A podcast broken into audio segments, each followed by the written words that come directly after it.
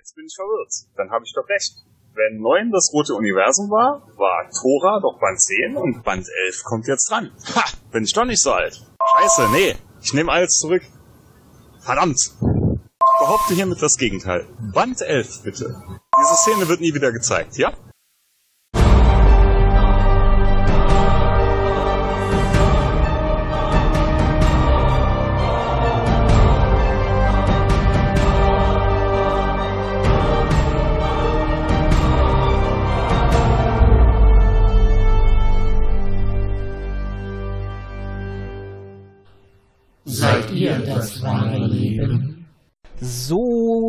Guten Abend, guten Tag, gute Nacht. Wir begrüßen euch hier in einer lauen, nicht mehr ganz so sommerigen Nacht, eher ein bisschen herbstlich, aber schön, mit einer wunderbaren Kulisse. Leider nicht auf unser Einkehrort, auf das Schloss. Wir sind gegenüber in der im Gasthaus und wir sitzen gerade auf der Brühlkon und zum ersten Mal darf ich in die rattigen Augen von Micha blicken. Die Schlammgrünen. Ja, du bist schon eine Schlampe, ja. Und neben mir sitzt auch noch Ralf, einer der Brülokraten oder Brülotarchen. Brülotarchen, wenn ich bitten ja, darf. etwas chaotischer, genau. Ja, und es lief heute mal wieder wie gewohnt sehr professionell alles ab. Sehr familiär auf jeden Fall. Ja, das definitiv. Also, wie viele Leute sind wir heute? Äh, 50, 55, 65. Boah, Hola. holla. Ja, auf jeden Fall Sind noch ein paar mehr gekommen. Ja, auf jeden Fall ist es wunderbar familiär. Man klönt hier, sind auch Autoren und so weiter da. Es ist eigentlich sehr, sehr angenehm. Und ja, wir hatten ja alle nicht gerade die kürzeste Anreise. Na, Wie seid ihr denn hierher gekommen? Zweieinhalb Stunden Auto. Äh, wir sind direkt aus Straßburg gekommen. Also ein paar hundert Kilometer sind das schon. 400, glaube ich. Ja, äh, ich bin halt auch so dreieinhalb Stunden gefahren. Dank kleinem Stau. Ja, Das hatten wir nicht. Na, ich bin gut durch. Ja, das ist wunderbar. Jetzt mal an unseren Ralf. Es ist ja nicht die erste Brühlkon, die ihr hier macht. Ich meine, wie ist es damals eigentlich dazu gekommen? Dass ihr jetzt wirklich so den größten Stammtisch der Welt beziehungsweise die kleinste Con der Welt gemacht habt, der euch der Titel, der euch aberkannt wurde. Ach, ja, das, äh, ob wir das akzeptieren, dass uns der Titel aberkannt wird, äh, ist noch die Frage. Aber äh, es fing eigentlich damit an, beim ersten Brüllcon, dass wir uns eigentlich ursprünglich nur zu dritt treffen wollten. Der Volker, der Martin und der ich. Der ich, ja, toll. das ist echt toll. ähm, und dann kam eben die Idee auf, dass das ja auch noch mehr Leute interessieren könnte, sich einfach mal in kleiner Runde zu treffen und über Perry Roden zu quatschen. Und so kam dann der erste Brühlcon zustande, wo sich dann einfach ein paar Leute zusammensetzten hier im Wirtshaus, wo wir auch heute sind. Und das kam dann so gut an, dass es dann im letzten Jahr gleich eine Neuauflage gab. Und man weiß ja, zwei ist schon eine Tradition. Ja, da bin ich ja auch das erste Mal dabei gewesen. Genau. Und jetzt ist es auch eine Tradition. Jetzt Ja, bin ich zum zweiten Mal da zweiten und mich ja zum ersten. Ja, Genau, für lustigerweise war ich beim zweiten nicht dabei, weil der Termin ohne mich gemacht wurde. Ja, Da du war warst ich- ja auch wichtig unterwegs im Ausland und hast dort das Genau. Wort des Perry verkündet. Ich musste PR machen. Ah, in Kanada. PR für PR. ja, das Niveau ist schon ziemlich tief gesunken. Wir können aber noch tiefer. Ich wollte gerade sagen, wir haben noch nicht gerade sehr hoch angefangen heute. Ja. Im Keller haben wir, glaube ich, angefangen.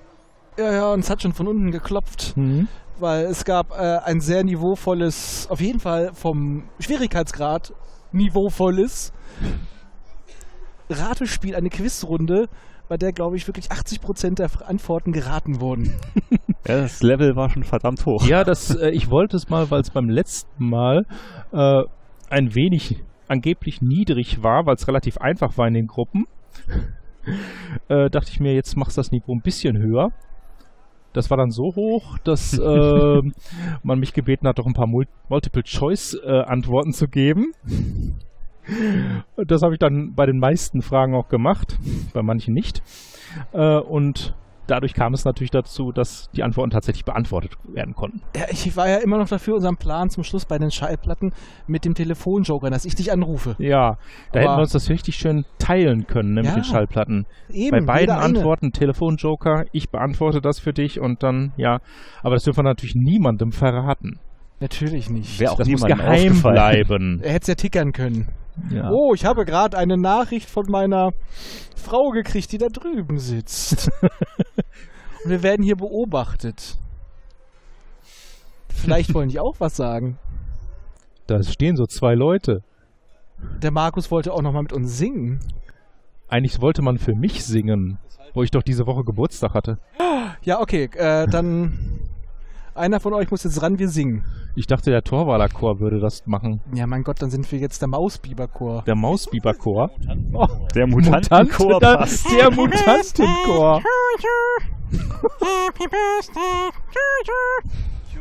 Happy Birthday, liebe Ente. Happy Birthday Special Effects. you. Ja, ich war im früheren Leben ein Mausbiber. Ja, aber Und ja, es ist, der geborene Iltruser. es ist auch ein äh, gewisses Rautenmuster drin. Es hat alles mit einem Waffeleisen-Ereignis in der Kindheit zu tun. Nennen wir dies jetzt einfach äh, das erste offizielle äh, Treffen der Iltruser-Gemeinschaft. Jetzt gehen sie stiften, Feiglinge. Ja. Ja, ab ja, ins ins Heim, Heim. genau. Feige Säue.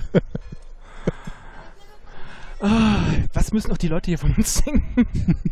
Nur das Schlimmste. Nur das Schlimmste. Das wundert mich. Es Ich will auch keiner mehr nach oben kommen, deswegen. Ich hätte mit mehr irritierten Blicken gerechnet. Ja, die kennen das schon vom letzten Mal, ja. Und komische Leute sind hier generell gegenüber, wird irgendwie permanent geheiratet. Ja, stimmt. Mhm. Ständig sieht man irgendwelche Leute in Kleidern. Ich weiß nicht, ob es die Männer oder die Frauen sind. Ähm, Okay, manchmal sieht es aber auch aus wie ein Bonbon oder eine Torte. Es hat einen Las pinke Vegas Torte. Touch. Ja, das Ding könnte Das- noch Las Vegas stehen, glaube- aber da fehlt noch der Eiffelturm dahinter. Ich glaube, das wird, man orientiert sich an der Farbe des Schlosses. das hat ja auch eine, ja, wie soll man das nennen? Neben dem Weiß. Ja, Naja, aber ich muss auch mal sagen, irgendwie so traditionell, so, zweimal ist ja Tradition, dass Uwe Anton und Robert Corvus da sind. ja. Genau. Finde ich auch wieder klasse. Robert Korbis schon zum Ich wiederhole Mal. nochmal, ich bin total traurig, dass ich äh, ihm heute nicht mein T-Shirt übergeben kann. Ich finde es echt schade. Das muss jetzt warten. Ja, das muss ihm dann zugeschickt werden. Ja. Naja, Das kann er dann beim nächsten Lesezeichen ja, das tragen. wäre schön. Das wäre schön. Das, aber ich werde ihm heute Abend zeigen, wie es aussieht. Ja. Und weil wir gerade so schön dabei sind, was ist eure Meinung zum aktuellen Zyklus? Er ist ein wenig ähm, umstritten. Er zieht sich. Es, ja, es zieht sich ein bisschen der Anfang so, aber jetzt geht er, glaube ich, langsam Ich los. wurde auch schon gespoilert, weil ich habe das Aktuelle noch nicht ganz durch. Wieso nicht? Ja, ich bin so im letzten Drittel hängen geblieben. Ich musste arbeiten, hierher fahren, Familienfeier. Da waren sie wieder, meine drei Probleme. Deine drei Probleme habe ich noch als schönen Einspieler. Lass- Diese Szene wird nie wieder gezeigt.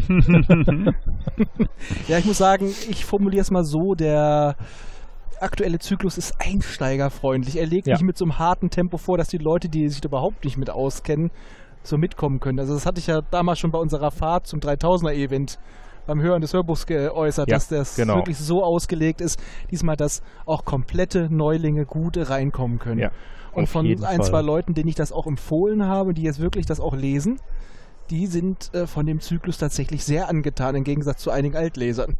Ja, das ist eben insofern, dass immer viel beschrieben wird. Es zieht sich natürlich insofern, weil dann natürlich die aktuelle Lage etwas erklärt wird. er- mehr erklärt Mehr- wird, als es in den erklärt vorherigen Zyklen immer da war. Da gab es Ja. eine kurze Zusammenfassung, was ist passiert. Und dann ging es in die Vollen. Mhm. Ja, du Äh, konntest ja auch immer auf Sachen zurückgreifen, die vorher schon mal geschehen sind. Und das ist ja wirklich jetzt ziemlich komplett frisch. Er lässt Ja. sich einfacher folgen, auf jeden Fall. Ja. Ja. Du brauchst viel weniger Hintergrundwissen und du hast viel weniger das Gefühl, wenn du es nicht kennst, dass du irgendwas, ähm, ja, dass du irgendwas, dass dir irgendwas fehlt. Ja, aber trotzdem, mir fehlt was. Ich kann dir nicht sagen was, aber Das Ja, uns fehlt halt das viele Bekannte, das, mir, ne? das Große, dass es dann plötzlich auf was Dickes zuläuft. Das ist jetzt halt gerade so ein bisschen. Wir sitzen hier genau an der Bushaltestelle, fällt mir jetzt gerade auf. Ja, und der Mhm. hält da gerade der Bus. Das ist doch mal was. Jetzt Das ist ein. Atmotake. Das ist mein Aha, Atmotake. Abgase. Atmotake. Atmotake. Atmosphäre. ah. Ja, wir werden auf jeden Fall heute noch Pausenmusik.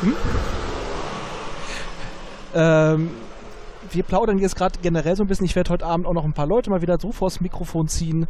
Dann werde ich auch vielleicht das in den Griff kriegen, dass wir uns auch auf den Kopfhörer selber hören. ich bin jetzt auch gerade irritiert. Normalerweise sollte das laufen, aber naja. Wir Äh, hören uns auch noch so. Neue Technik, ne? Ja. Mischen wir uns wieder unter das Volk. Würde ich sagen. Ja. Das war jetzt mal kurz unser Einstieg. Nachher gibt es noch ein paar kleine O-Töne. Und dann sagen wir jetzt erstmal bis später. Bis dann.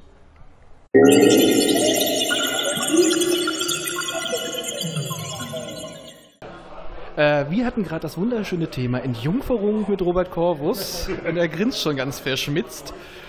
Ja, er ist es Tradition. Wir sind da, es gab Bier und er hat sich förmlich vors Mikrofon geworfen. Und eine Frage, die, ja, es läuft auch wie jedes Jahr jemand durchs Bild. Wir filmen ja auch nebenbei, überhaupt nicht, aber ich lüge jetzt gerade einfach. Und was mich seit Monaten erschrickt, diese Liebe zu Gucki, wie kommt es dazu?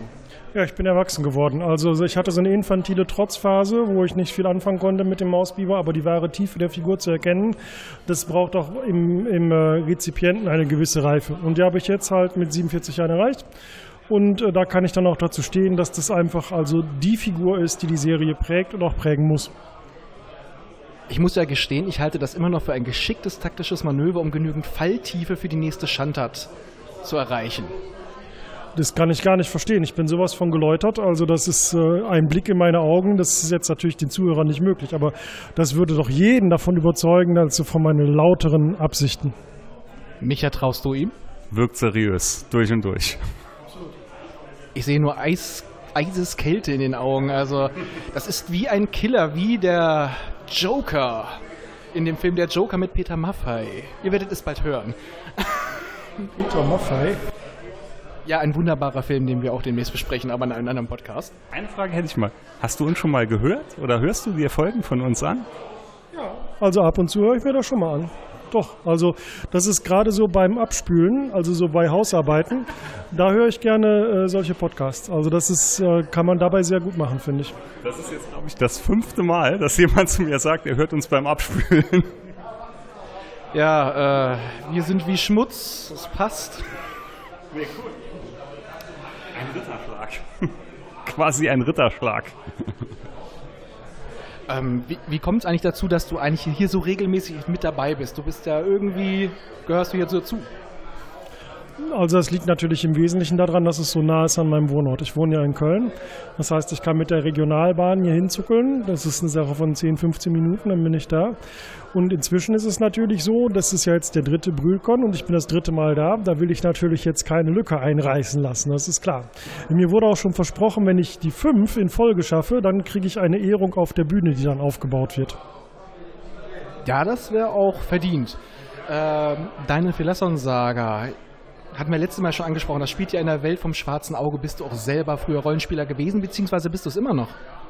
Ich bin es jetzt nicht mehr, aber früher war es tatsächlich so in meiner Gymnasialzeit, dass äh, ich eine Rollenspielgruppe hatte.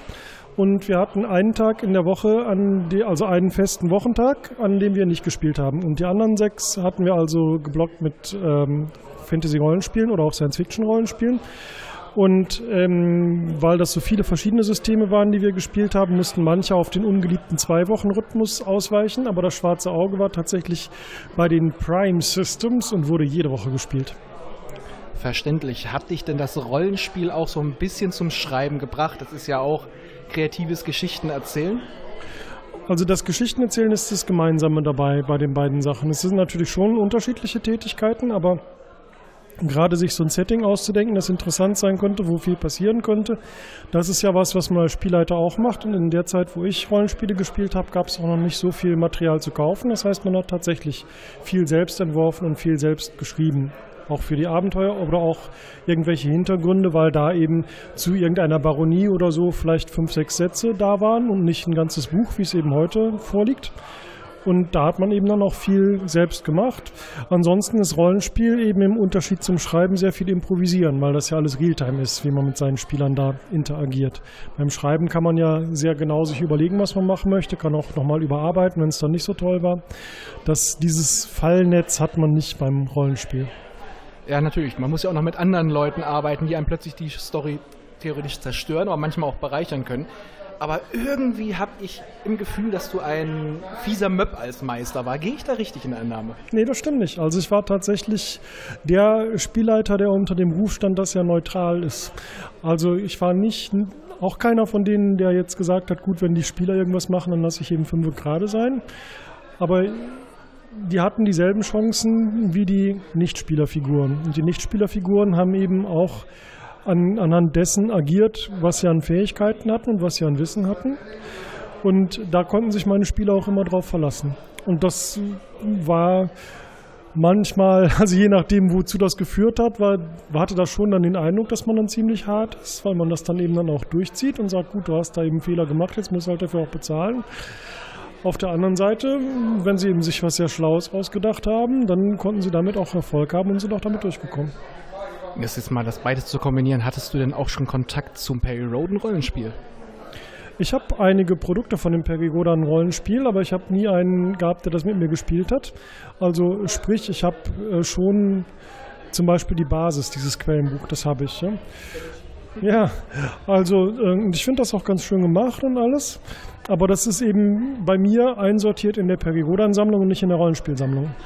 Äh, ja, bei mir sieht es ähnlich aus. Ich habe es zu Hause stehen, einfach weil es schöne Regelwerke sind. Ich habe manche Regelwerke auch einfach nur, weil äh, Deponia zum Beispiel, das ist ein Zehntel Regeln und der Rest ist Hintergrundmaterial.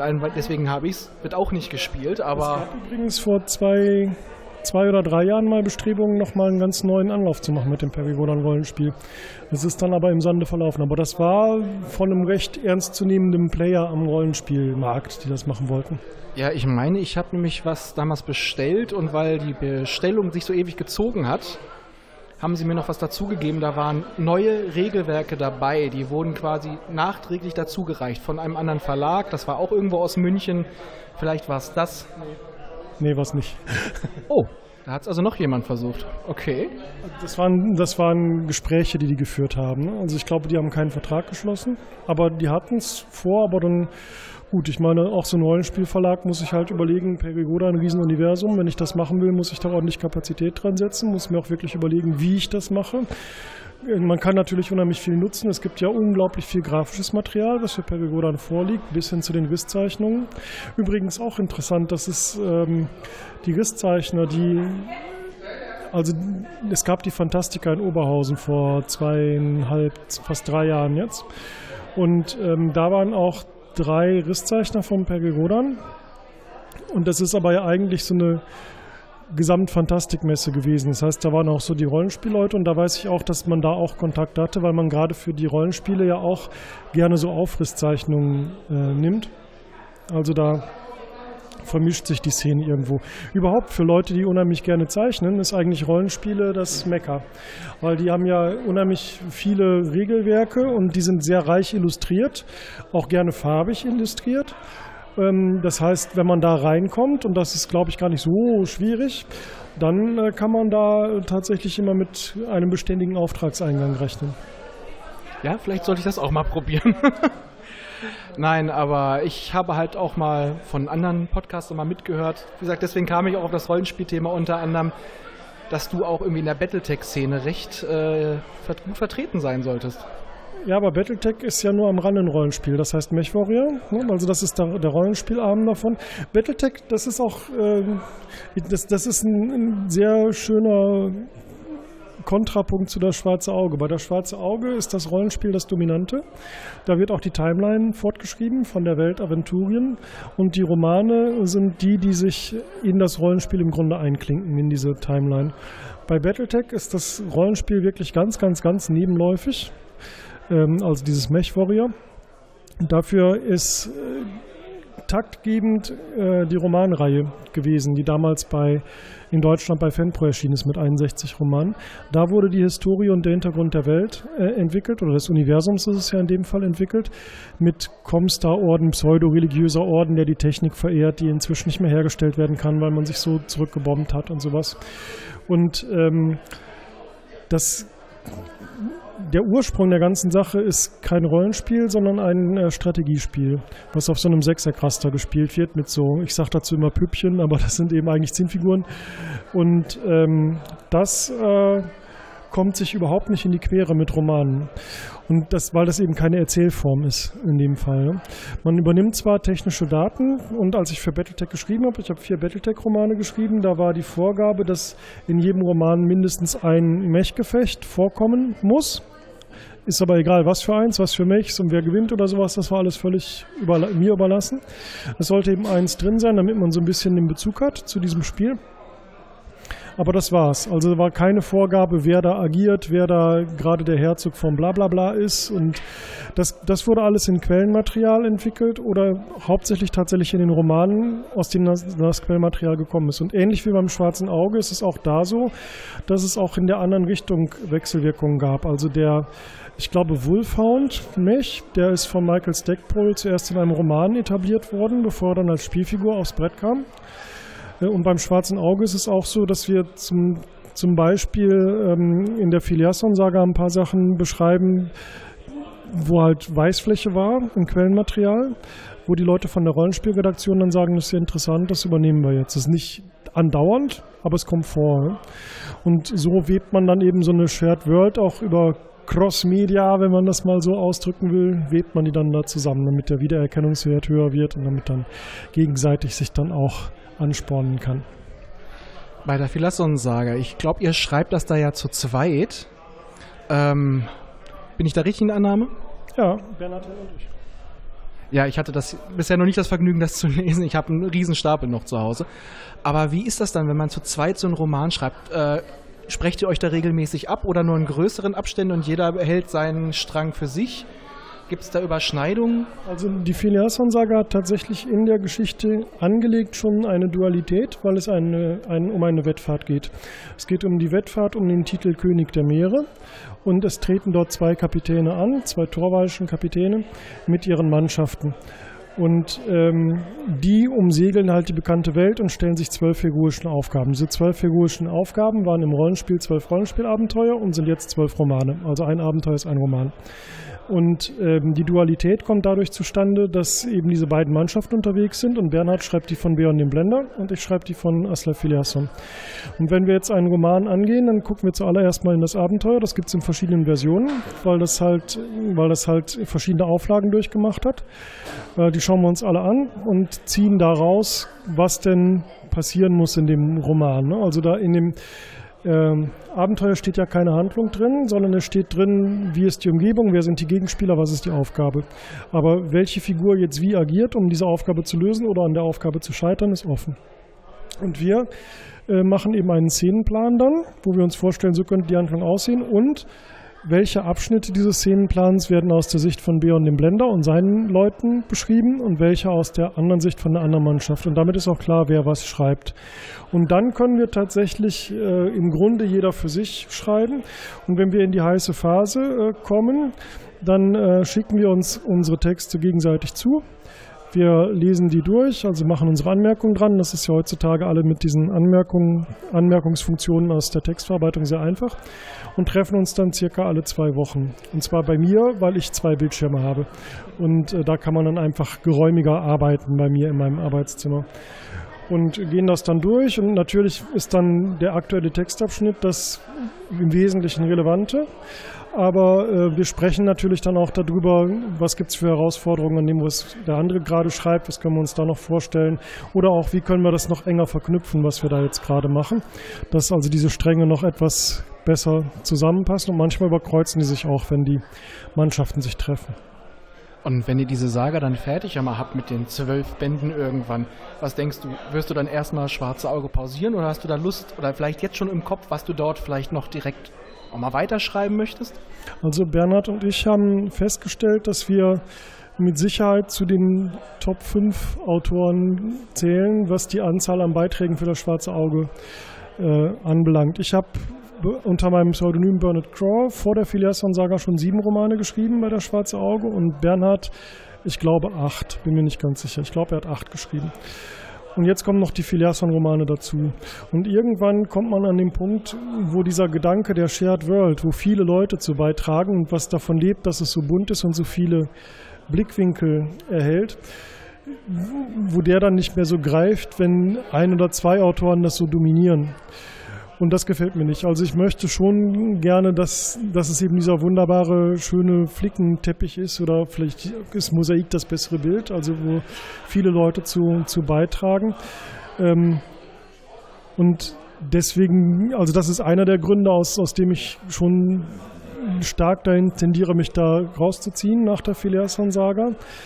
Ähm, der andere ist, dass auch einfach äh, das unheimlich viel ist. Also zwölf Phileason-Romane zu schreiben und sieben vorher geschrieben zu haben, dann ist auch mal gut. Also dann, dann kann man auch mal, mal wieder sagen, obwohl ich ja zwischendurch auch oder neben, nebenläufig auch andere Sachen mache, aber irgendwo denke ich dann, dann ist das ist, das ist mein Fußabdruck in Aventurien dann auch irgendwo.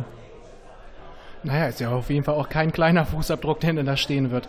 Jetzt nur noch eine letzte abschließende Frage. Äh, wo wird man dich denn in den nächsten Wochen, Monaten noch so zu sehen bekommen, außer für die Leute, die jetzt nicht das Glück hatten, dich auf der Brühlcon zu sehen? Also jetzt bald ist ja die äh, Gutcon, ne, also in Oelde, Westfalen, auch eine Perigodan-Convention. Ansonsten, äh, es gibt auf meiner Terminseite, also bei, bei Robert Corvus.net, gibt es eine Terminliste, wo alles drinsteht. Und was für mich immer besonders schön ist, weil das besonders intensive Veranstaltungen sind, ist, wenn ich in der Buchhandlung lese. Weil ich da kein Zeitlimit im eigentlichen Sinne habe. Also wenn die Leute Interesse haben, kann ich noch mal eine Stelle mehr lesen oder wir können noch etwas länger miteinander diskutieren. Und das kann dann auch mal statt der geplanten anderthalb Stunden auch mal zweieinhalb Stunden dauern. Das ist dann nicht so schlimm. Ähm, und das ist jetzt demnächst tatsächlich zweimal. Einmal für die Filiasson-Saga in Fürth und nächsten Monat, einen Tag vor der Buchmesse, also bevor die Buchmesse startet, sogar in der Nähe der Buchmesse, also vielleicht für die Leute interessant, die früher anreisen, in der Buchhandlung Bersch in Flörsheim am Main. Und da geht es um meine aktuelle Fantasy-Trilogie Gezeiten der Macht. Und zwar fange ich da auch vorne an. Also die haben sich gewünscht, dass man, äh, obwohl der zweite Band schon draußen ist, dass man doch vielleicht nochmal den ersten Band vorstellt. Das ist dann Berg der Macht. Das würde ich dann da machen. Das sind auch so Sachen, ihr merkt ja, ich habe immer Wortfindungsschwierigkeiten und komme also ganz schlecht ins Gespräch rein. Aber wenn ich so Gezeiten der Macht äh, vorstelle, dann neige ich da zum Rumquasseln. Also das ist, das ist so eine Trilogie, über die ich unheimlich gerne, unheimlich viel erzähle, vor allem wenn ich dann, dann so lese. Also da bin ich dann nicht ganz so schüchtern, wie ich jetzt im, im Interview hier war. Ja, das können wir uns ja gar nicht vorstellen. Du so als Rampensau, nee.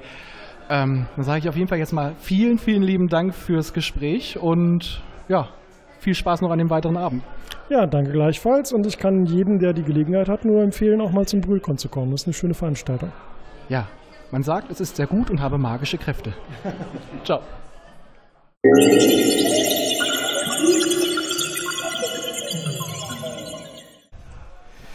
Jo, jetzt sind wir wieder in einem kleinen geheimen Gespräch beim, wie hast du es vorhin genannt? Beim? ILT-Team. Ich habe nie was von Ilt-Team Ah, nee, du gesagt, wolltest als ob aber sein wie- Ilt was. Nein, ihr habt eben über Waffeleisen und Biberschwänze geredet und ich hatte ganz fürchterliche Das- Schmerzen. Das war vorhin, aber du hast noch irgendwas vom 18 gelabert. Du wolltest so aussehen, wie wenn er fliegt. Also ich wollte sie aussehen wie Dwight Schultz im A-Team, wenn er fliegt. meine Und ich ich habe doch, ja. dieses mächtige Gerät auf den Ohren und dieses komische Ding davor und äh, Mm. das ist Richtig ganz, ganz mächtig. großartig, ein mächtiges Gerät. Ich habe es jetzt umbenannt in das. ILT-Team. Das Il-Team. Muss Ja. ich zum Il-Team gehören? Naja, du könntest. Ich meine, Robert Corvus gehört jetzt zum Il-Team. Hat er uns versichert gerade Er eben. Ja, gut. ja, okay. und ich glaube es ihm immer noch nicht.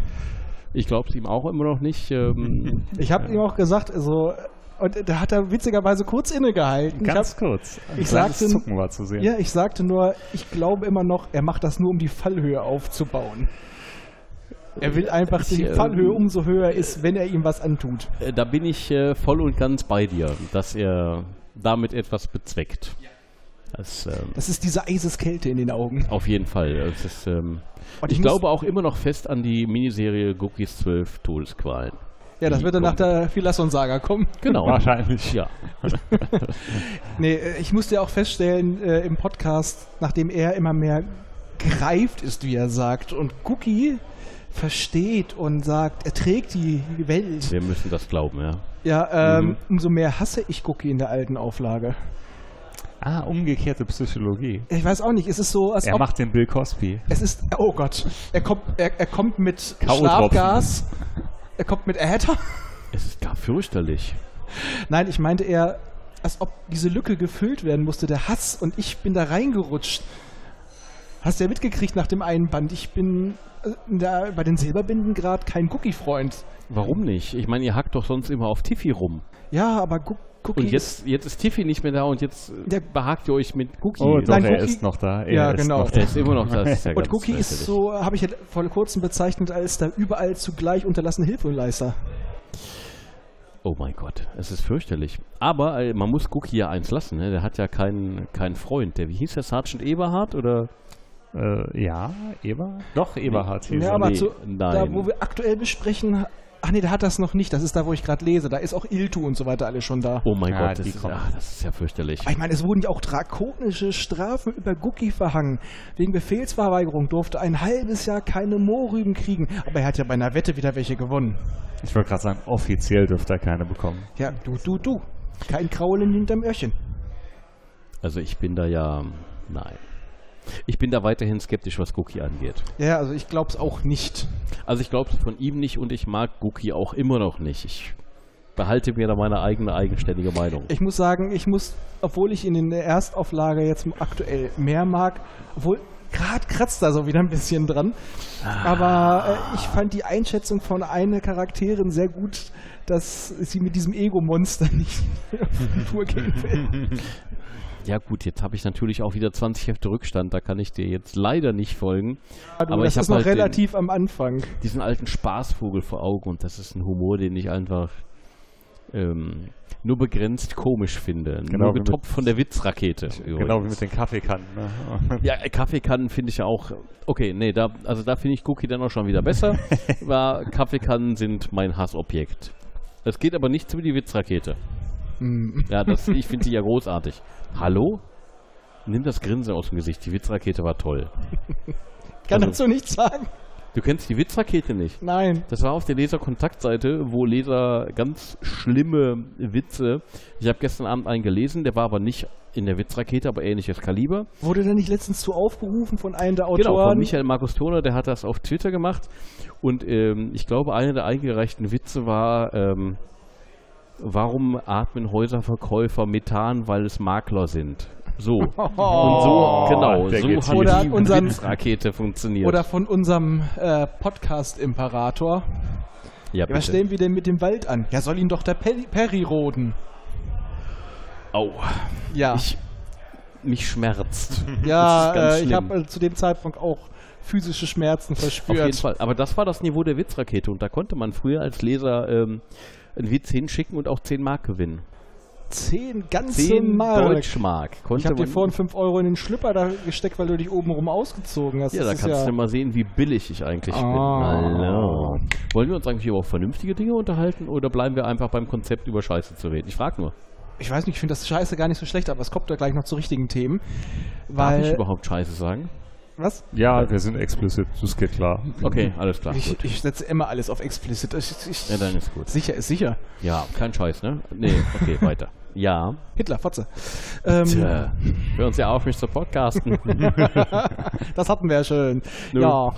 Nein, ähm, weil ich werde jetzt hier was machen, das wird hier einmal in der dritten Macht eingespielt. Oh mein Gott. Aber auch für Jules Verne's Erben. Was ist Jules Verne's Erben? Klär mich bitte auf. Ja, wir machen einen, ich mache mit dem Nils von gestern, heute, übermorgen, dem Jean-Luc Picard Podcast, äh, mache ich ein kleines Projekt, in dem wir über Science Fiction sprechen, vor allem über alte Science Fiction. Ja, hervorragend, mein Thema. Und wir haben in der ersten Folge gesprochen über Träumen Androiden von elektrischen Schafen, beziehungsweise über Blade Runner. Das ist ja schon fast ein modernes Werk. Ich dachte, ihr redet jetzt über Klassiker wie Flugplattform XB1 antwortet nicht. Oder? Äh, nee, wir sind jetzt noch weiter zurück. Wir haben in der zweiten Folge, die ist noch nicht draußen, die wird jetzt am ersten Sonntag im Oktober ver äh, versendet. Das geht dann um Jules Verne's 20.000 Meilen unter dem Meer. Da besprechen wir das Buch und den Film von Disney. Das Buch ist sehr schön. Über den Film von Disney müssen wir nicht reden, oder? Doch, das musste man, wegen Esmeralda. Das war die Okay. Seehunddame. Ja, ja, nein, das, Genau, das war ein Argument. Daher, wir werden demnächst unsere Themenmonate haben. Es geht nämlich um künstliche Menschen in der Geschichte und in der Science Fiction.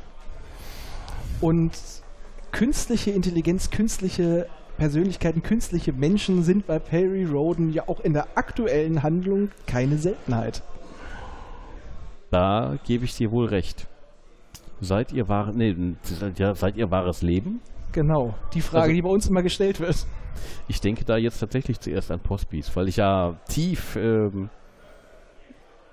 in der Vergangenheit der Serie verwurzelt bin. Man ja sagen muss, die Postbis äh, sind, ja meist Menschen. Ja, die sind, obwohl es gibt unter einigen einen ganz schön Menschenhype, die sich dann auch schon jetzt gerade in der aktuellen Handlung recht menschenähnlich ausstaffiert hatten. Ja, wobei mich bei den Postbis immer gereizt hat, dass sie im Prinzip aussehen wie ein Flachbildschirm oder ein Würfel oder worauf das, worauf sie gerade gerade Bock haben. Ja. Und das finde ich dann auch zum Beispiel deutlich cooler als bei Borg, Ja, die ja nur irgendwelche komischen Anbauteile haben und so ein Postbi, der kann ja, wenn der aussehen will wie Mülleimer, dann ist das so. Und das, ja, aber äh, das war irgendwie bei großartig. den, bei Perry war das von Anfang an relativ normal. Es fing ja schon an auf dem Planeten von S mit Homung, Stimmt. Worauf auch nie darauf eingegangen wurde, wie weit der künstlich ist. Glaube ich, oder erinnere ich mich da falsch? Nee, der war einfach da, ne? Der ist einfach Richtig, es war ein künstlich geschaffener Mensch. Wir wissen Genau. nicht, ob er innen verdrahtet war oder einfach nur. Nee, gut, ich meine, da deutet ja der Name schon drauf hin, Homunk, das ist ein Genau, künstlicher der Mensch. Homunculus, der Genau. klein, dieser, ein kleiner künstlicher Mensch. Genau. Aber wie der geschaffen wurde, das, äh, ich weiß nicht. Also ich habe es noch nicht gelesen, aber Nee, ich wird kenn- man auch nicht lesen. Nee, Er wird ganz, ganz später mal in seine Einzelteile zerlegt. Stimmt, Geht ja auf die Suche nach Einzelteilen mehr oder stimmt, weniger stimmt. im letzten Zyklus, aber Das wie ist, er äh, geschaffen wurde, nee. Aber ein Schicksal, das widerfährt jedem Androiden, oder? Ja, irgendwie Also schon. Ich erinnere Mhm. mich da an den aktuellen Picard-Trailer mit dem Koffer Data, ja. voller Datas. Eine Wobei- Schublade voller Data. das ist auch schön. Eine Schublade voller Die Datas. Kruschbar-Schublade, jeder hat sie. Ja, aber auch natürlich ein großes Schicksal bei Perry Roden, ein wirklich künstlicher Mensch, der allerdings mal früher ein Mensch war, ein Bote von S, Loto Carete. ja. Ja, Ein menschlicher Geist in einem komplett künstlichen Körper, bei dem sogar jegliche Körperfunktion nachgebaut wurde. Mhm. dann sind wir jetzt aber schon kurz vor der Gehirnodyssee in Naupaum. Ja, wo wir das Gehirn quasi überall irgendwann mal haben. Ja, Und aber dass wir da, den Menschen dann aufs Wesentliche reduziert haben. Ist total die kranke Vorstellung. Dann ist das Gehirn von jemandem, pflanzt das irgendwo ein und so, was? ja, da ist es, bei Perry ist es zum Schluss irgendwie so, die Grenze verschwimmt. Also es ist auch, wenn es im Endeffekt künstlich geschaffenes Leben ist, es ist Leben. Es kommt drauf Ja, an, aber es, also wird, es wird doch, glaube ich, nie so thematisiert wie beispielsweise in Star Trek Measure of a Man, ja, die ja sich explizit um diese Frage dreht. Was aber es war automatisch so. Sie haben einfach nur relativ primitive Kampfroboter, aber Ja. es, die Menschen haben jetzt, also die Terraner haben ja, glaube ich, jetzt nicht wirklich eine intelligente Androidenrasse selber erschaffen, oder irre ich mich da? Leben? Nein, Nee, nee, nein, haben nee, sie nicht, nee. ne? Aber die künstliche. Lebensformen werden dort von Anfang an als möglich und auch als gleichwertig behandelt. Ja, oder als Überlegen, wenn ich mir Nathan angucke, Oder denk der ja auch eine Lebensform irgendwie ist. Ja, oder aber kein künstlicher an, Mensch, denk mal der an ist. Laire. Ja, War ja gut. auch künstlich und man weiß nicht, inwieweit. Ja, Ja, aber Nathan ist ja wirklich nur vergeistigt. Es ist ja kein künstlicher Mensch, es ist eine künstliche Es Intelligenz. ist eine aber, künstliche Intelligenz, aber in meinen Augen ist Nathan ein Lebewesen. ja. ja, aber wir gehen ja wirklich jetzt vom künstlichen Menschen. Ja, gut, okay. Weil äh, Dann dürfen Nathan, wir aber auch nicht von Postbis reden. ja, die gibt es aber teilweise auch in, in menschlicher Gestalt. Vor allem jetzt später in dieser anderen Variante. Wie hießen sie doch mal? Posmis? Postmis, genau. Und die, Ja, wofür steht Postmi doch mal? Das war doch jetzt nur, weil die genau wie äh, der Bordrechner des aktuellen Flaggschiffs ähm, quasi etwas eine Syntronik auf Halbraumbasis Die darstellen. hatten Gelpacks an Bord, ne? Ich glaube, so war das. ja, oder, Oder so. war das wieder was anderes? das war Voyager, glaube ich. Mist. Wo, wo das Sch Schiff einen Schnupfen kriegen kann. Das war ganz fürchterlich. Ja, aber bei Perry Roden war das irgendwie immer relativ. Es Ja, war da. ja, es war einfach normal. da. Fertig. Es war einfach reichhaltig und man hat es akzeptiert. Genau.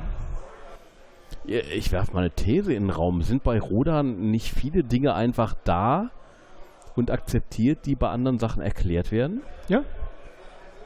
Und das Also macht das- es teilweise so erfrischend, weil es wird so dargestellt, es ist einfach normal. Es ist und so- weil es normal ist, muss es nicht erklärt werden. Also ich meine, ich habe sowas Beklopptes wie Materie senken oder äh, Materie quellen. Und äh, ja, es gibt zwar Erklärungen, aber die, die sind ja niemals so tiefschürfend, wie sie eigentlich sein müssten, sondern es ist immer so, Alter, was ist denn das für ein kranker Scheiß? Okay, das wird auch einfach erklärt mit, Zwiebelschalenmodell. das verstehen wir eh nicht, das ist so weit über uns. ja, aber das findest du sonst nirgendwo. Nee, äh, so weit hängt sich auch keiner Also, raus. na, na, überleg mal, selbst die Macht wurde durch irgendwelche komischen Chloroplasten, die ich gefressen ja, habe, und es wohl wurde erklärt. nicht gut dadurch. Nein, es, natürlich wurde es nicht gut. Ich finde das ja gut, dass es Ja, Kosmokraten wie gibt, heißt die nicht so erklärt schön? werden. Erklären heißt entzaubern. Ja, Richtig, das ist auch so. Definitiv. richtig. Das, und das kann ganz schlimm schief gehen. Zum Oh, Beispiel ja. Chloroplasten, die die Macht verleihen. Naja, es wurde ja nochmal geredconnt, dass sie nicht die Macht verleihen, sondern dass sie nur. Ein Feld da- ausstrahlen äh, oder was? Ja, später wurde es, glaube ich, nochmal geredconnt, dass sie einfach nur bei Leuten, die die Nacht eh äh, stark nutzen können, noch verstärkt auftreten. Sie sind einfach nur ein Symptom. Hm. Und wir haben gerade einen Spanner, der vor der Ich Männertoilette mit einer eine- Kamera steht. ist starke Erschütterung der Macht. Das wird wahrscheinlich direkt veröffentlicht, ohne Auf jeden Umwege. Fall, natürlich. er lacht schon fies. Es ist fürchterlich. Ich mag Twitter ja nicht, ne? Das ist ja ein ganz schlimmes Netzwerk, Ja. wo nur komische Menschen rumhängen. Das möchte ich jetzt mal so. ja, komische Menschen, die kom Sagen. noch komischere Videos auf ihren Handys haben. Echt, das ist ganz schlimm. Aber ich meine, was willst du von solchen Menschen anders erwarten? Wir Ja. sind so schön beim Thema wieder geblieben. Na, wir schweifen doch nie ab. So, künstliche, künstliche Menschen. ja, ja, ja, bei, bei Lotto. Der hatte ja, glaube ich, das habe ich nur nachlesen, weil seiner Ära, ich habe das Ende seiner Ära quasi Ja, aber- erlebt. Okay. Weil Lotto zählt für mich nicht so richtig, weil Lotto war ja quasi mal ein Mensch. Ja, aber tr trotzdem nicht ganz richtig. Ich glaube, das hat ihn auch immer noch irgendwie so ein bisschen angefuchst. Nee, also Lotto war ursprünglich ein Mensch und der war später ja angefuchst, weil er halt einfach umgebaut wurde oder weil er ja in den Roboterkörper reintransplantiert Das wurde. meine ich ja. Das später, dass es ihn ja auch so angefuchst hat, weil er hatte ja einen, einen komplett richtigen Körper, aber ähm, Ja, aber halt nur deshalb zähle künstlich. ich ihn jetzt nicht als künstliches Wesen. Weil ist ja nur zur Hälfte. War ja. Ja, dann kannst du aber, um mal den Bogen zu Star Wars zu schlagen, Lord Grievous auch nicht als künstliches Wesen zählen. Nee, würde ich auch nicht. Hallo? Würde ich nicht, ne? Warum nicht? Der hat doch quasi nichts mehr außer Hirn und irgendeine Pumpe. Ja, da ist jetzt wieder die Frage, wo hört's auf, wo fängt's an? Ja. Ich sag mal, Loto sehe ich auch nicht als Cyborg, weil er wirklich nichts Organisches mehr hat. Bei ihm ist ja alles ersetzt worden. Jedes Atom, es ist nur sein Verstand ist dort drin. Vielleicht auch nur nachgebildet, aber er hat ja eigentlich keinen organischen Körperteil mehr, oder? Komm mal gerade ganz bös ans ganz aktuelle Heft ran. Ohne Ach, viel zu spoilern. Ah, ja. Hm. Aber auch das ist so ein, so, ein, so ein Konzept, was eigentlich nur bei Rodan geht, ne? Also das einfach den Geist zu transferieren, das findest du, glaube ich, auch sonst nirgendwo, oder? Wurde das nicht auch mit einigen Wissenschaftlern gemacht, dass die irgendwo auf Gerätschaft übertragen wurden? War da nicht was mit Hamiller oder sowas? Mit was? Mit was? Gab es nicht bei Perry Roden auch irgendwie so einige Wissenschaftler, deren Verstand dann irgendwie auch auf was Du- Künstliches Du übertragen hast wurde? ganze Mutanten in irgendwelche äh, Ja, oh Gott, in, in ganzen Oh mein Gott. Meteoriten oder äh, Asteroiden Der, der versteckt. Zyklus, den ich am Nee, aber ich meine- wieder vergessen würde. Ich meine, Ja, irgendwas im Kopf schlimm. zu haben, dass Hamiller oder sowas auch irgendwann in irgendwas transferiert wurde. Oder Äh, Hamilla ist doch hier Paratender das war von die, Boyd äh, Magor. die Hamila-Tube. Äh, Tube. Das war, äh, ja. Aber jetzt, ich habe zu viel Informationen im Kopf, als dass ich jetzt wieder rausziehen kann. oh Gott, nein, bitte Aber ja, nicht. Der war quasi Geist in der Maschine, wenn man so will. Aber was ist mit diesem kranken Konzept der Konzepte? Wo du quasi zwölf Menschen in einem hast. Also dieses Konzept geht mir konzeptuell zu weit. Ich glaube, das ist Bardiok-Zyklus, ne? wo die Konzepte auftauchen. Das Ah, ist- Konzepte tauchen immer wieder mal auf. ich glaube aber, da tauchen sie als erstes auf. Ja, das weiß ich nicht. Da so weit bin ich Ja, noch mit nicht, den aber Konzepten wird es ja richtig extrem, als die Menschheit umgesiedelt werden soll, als sie in E's zum Teil aufgehen. Aus Platzspargründen werden Menschen dann konzeptuiert oder was? werden hochgeladen. Aber ist das dann nicht auch ein künstlicher Mensch? Zwölf in einem? Ja, wir haben jetzt ja nicht gesagt, es muss künstlich sein wie äh, roboterhaft, weil im Endeffekt die Replikanten aus Blade Runner zählen für mich auch als künstlicher Mensch, weil die sind designt. Die würden für mich auch als künstlicher Mensch zählen, auf jeden Fall. Und Halt, die ganzen Duplos. Wie sieht's denn aus bei Meister der Insel? Ja, natürlich, eigentlich, stimmt. Eigentlich alles künstliche Menschen, die ganzen Tefroder. Hm. Kamen ja alle aus der Schablone. Könnte man eigentlich sagen, künstliche Menschen. stimmt. Ja, Ich Ja. merke immer wieder, alles war schon mal da im Perry. ja, wir haben die Da gibt es doch, ähm, äh, gibt's doch diesen geilen Roman, ich glaube von Richard Harris, über diesen Detektiv, ähm, der Klone von sich machen kann, ähm, die auch farbig markiert sind, wenn sie irgendwie äh, eine kürzere Lebensdauer haben. Ich komme nicht auf den Titel.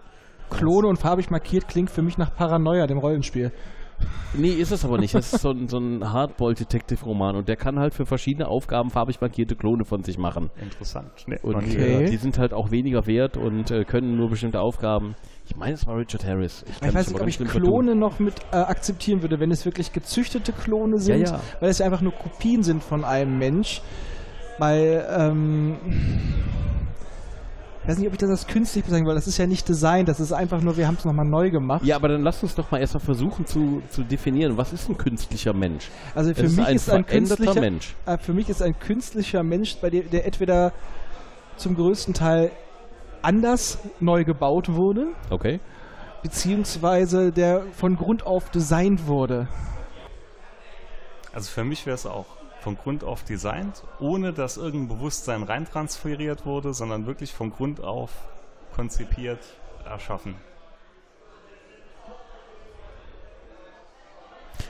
Okay, ab Ausnahme Posmis, weil deren Bewusstsein ist auch ein äh, Zufallsprodukt. Das wird ja nicht programmiert. Dann scheiden aber Duplos zum Beispiel aus, Ja. nach dieser Definition, was ich ja schade finde. Weil für mich sind das künstliche Menschen. Ja, das ist jetzt auch wieder so. Es ist, es ist schwierig zu festzulegen. Was sind, lass uns noch früher gehen, was sind die von den... Wir warten. Macht wie jeder schon jemand Bilder von uns. Da sitzt man in der Ecke und unterhält sich und die Leute kommen einfach mit Kameras Die vorbei. nutzen das aus, dass wir verkabelt sind und uns nicht wehren können. Ach so, das... Du meinst, da kommen gleich 20. Ciao. Ciao. Ja. Bald gibt es den chinesischen Podcast Die Dritte Macht. Die Litte Tli- macht... Die Tlitte macht. Ja, die Dritte Macht. Die, Der Penny Lodan Podcast. Genau. Komm, wir schweifen mal ab. Ihr kennt doch diese alten drei Fragezeichen-Hörspiele mit der grüne Geist oder der tanzende Teufel. Felolen, für immer Felolen, nach 700 Jahren vernichtet. Die waren so herrlich politisch korrekt. Ja, damals. natürlich. Das kann man heute auch nicht mehr machen, ne? Aber, Aber ähm, wir hatten ja schon ganz am Anfang bei Payroad Androiden im Endeffekt. Die Wachroboter der, ähm, der ja, aber das waren Metallköpfe. Die sehen ja, Ja, aus wie Zylonentoaster. Also. Ja, okay, aber die waren schon, waren schon nach. Ja, okay, die hatten keinen. Aber Kein du hast Hirn, ja, ja. relativ früh schon veränderte, durch die Individualverformer übernommene Menschen, wo ja ein, ein altes menschliches Bewusstsein überschrieben wird.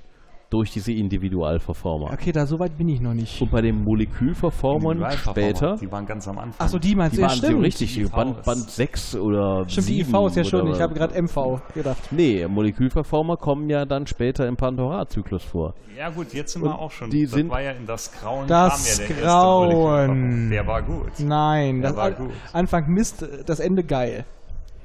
Das Grauen, Ja. Hilft mir kurz auf die Da Sprünge. kam der, also das allererste Mal ein Molekültransformer drin vor.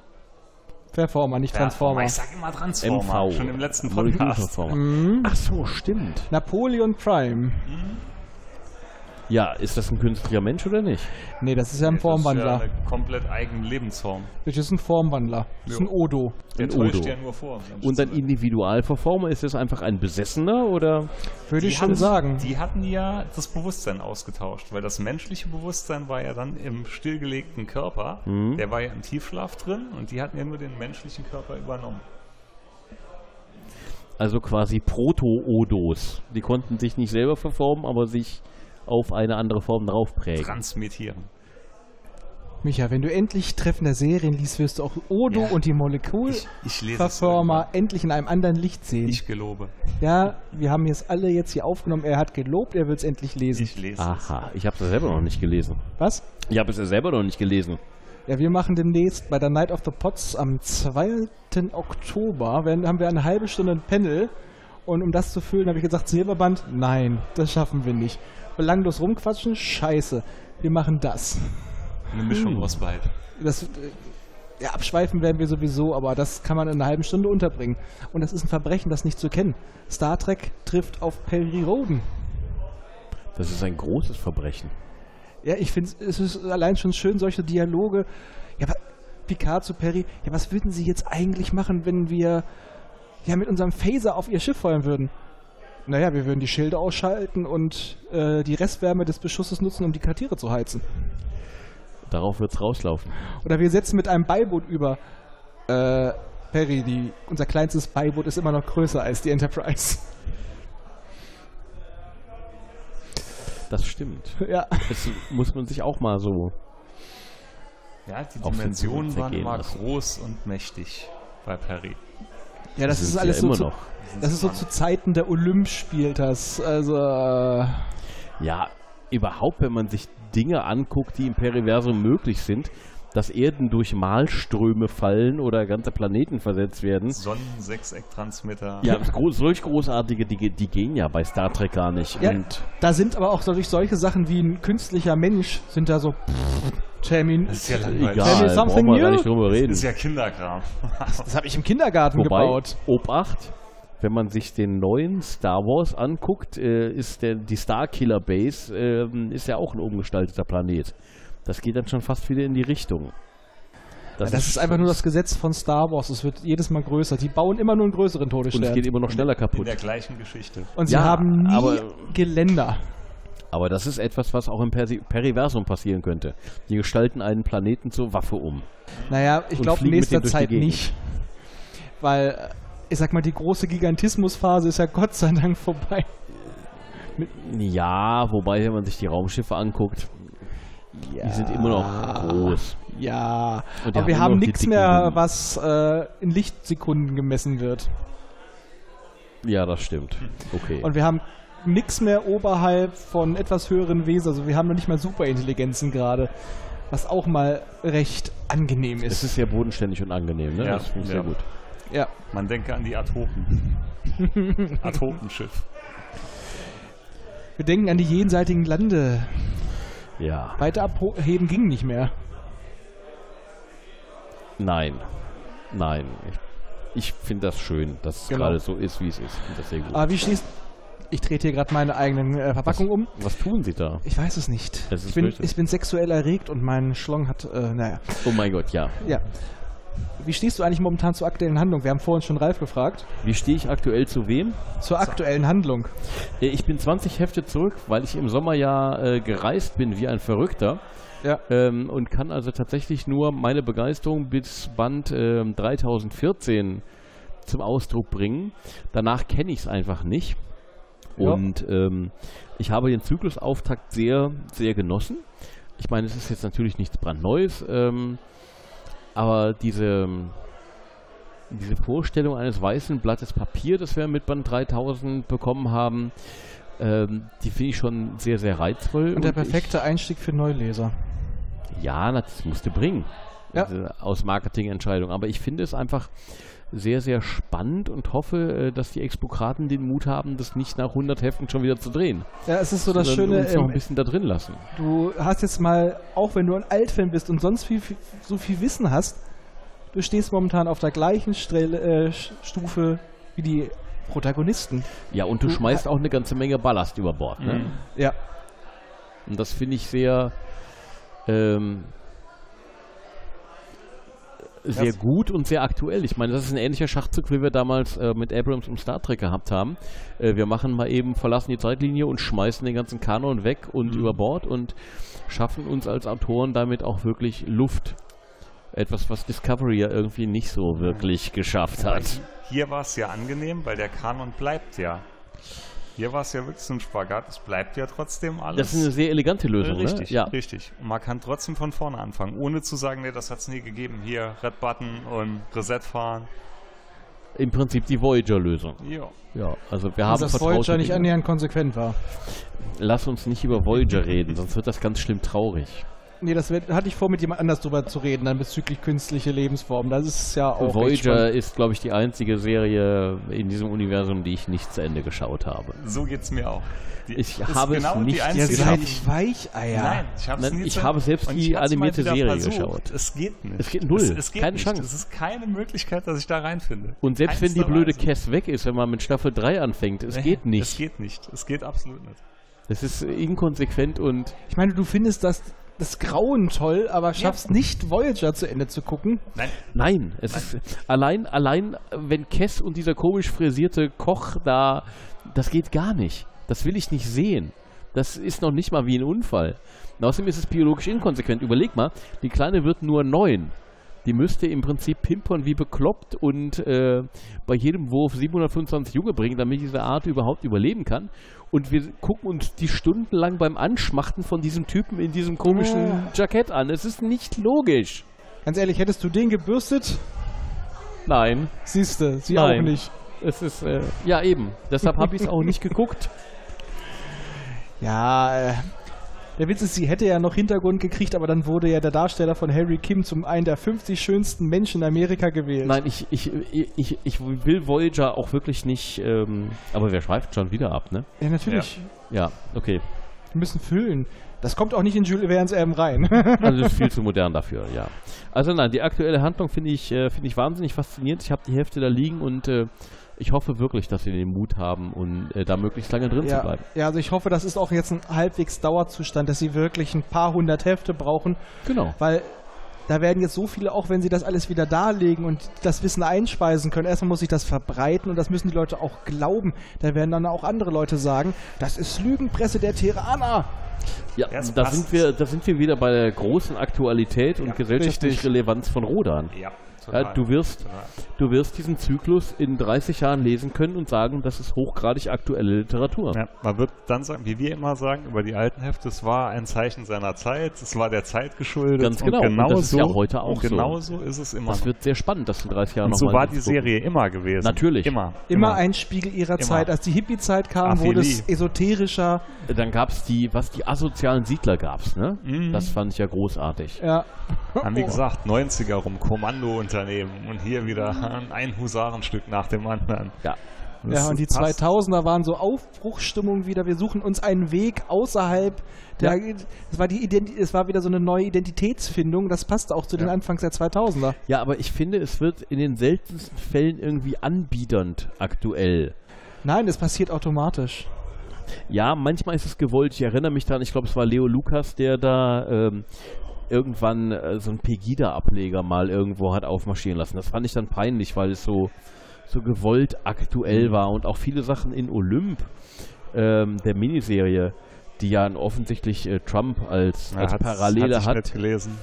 Ähm, das war zwar schön und gut, auch für Neueinsteiger, aber das, das fand ich ein bisschen holzhammerig. Mhm. Und da finde ich solche äh, deutlich subtileren Sachen ähm, Aber was war das jetzt? War das jetzt besser. Tegida, Terraner gegen die Iltisierung des. Wahrscheinlich.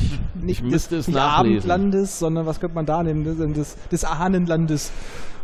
Ich, das, ähm, Mit dem ihrem Anführer Robert Corvus. oh mein Gott. Nein, wir glauben ihm das ja nicht. Ja, aber wirklich, das ist immer ein schönes Zeichen seiner Zeit. Ja, und du fährst auch, äh, erfährst auch ganz viel über, ähm, über gesellschaftliche Normen dieser Zeit. Also wie, wie die Leute da miteinander umgegangen sind oder vielleicht miteinander umgegangen sind. Ja, auch gerade die ersten Perry-Hefte, das war ja wirklich immer so One-Man-Army, wir machen einfache Lösungen für schwere Probleme und, äh, Und trinken nachher Whisky in der Zentrale. Richtig. Und noch, noch einmal ein Shobi-Witz hinterher. Natürlich. Schöne Dann heile fehlte nur, dann hätte das nur noch so diese Star Trek-Melodie am Ende ge- gefehlt. So. Ach, herrlich. Ja, das ist, da fühle ich mich auch zu Hause. Ja, du bist ja auch ein Shobi-Schwein. Nee. Ich lasse dich nur durch den Schnitt anders nee, aussehen. Nee, Nein. nee, nee. nee, nee, nee, nee, nee. Ah, doch, doch, doch, doch. doch. Also, Nee. Heil Hydra. Wie gesagt, Aphelie hat mir auch sehr gut gefallen. Wobei viele ja sagen, dass sie da raus waren, aber ich fand ich, den fand gut. den, ich fand den Ich fand auch den gut. richtig gut. Ich, ähm, doch. Ja, der Doch, war wirklich schön. Das ist halt so die Mitte, da wo ich äh, entweder noch nie, schon weiter war oder noch nicht bin. Okay. Ich weiß halt nur grob, was da geschehen ist, aber da kann ich halt so herrlich wenig drüber sagen. Also ich, ich finde es halt ähm, faszinierend, die, die, die Veränderungen ähm, quasi live mitzuverfolgen. Ich meine, ich habe jetzt aktuell ein bisschen weniger gelesen, aber ähm, zwischen der Scheer-Ära und der Volks-Ära liegt bei mir halt in meinem Lesetempo ein Jahr. Hm.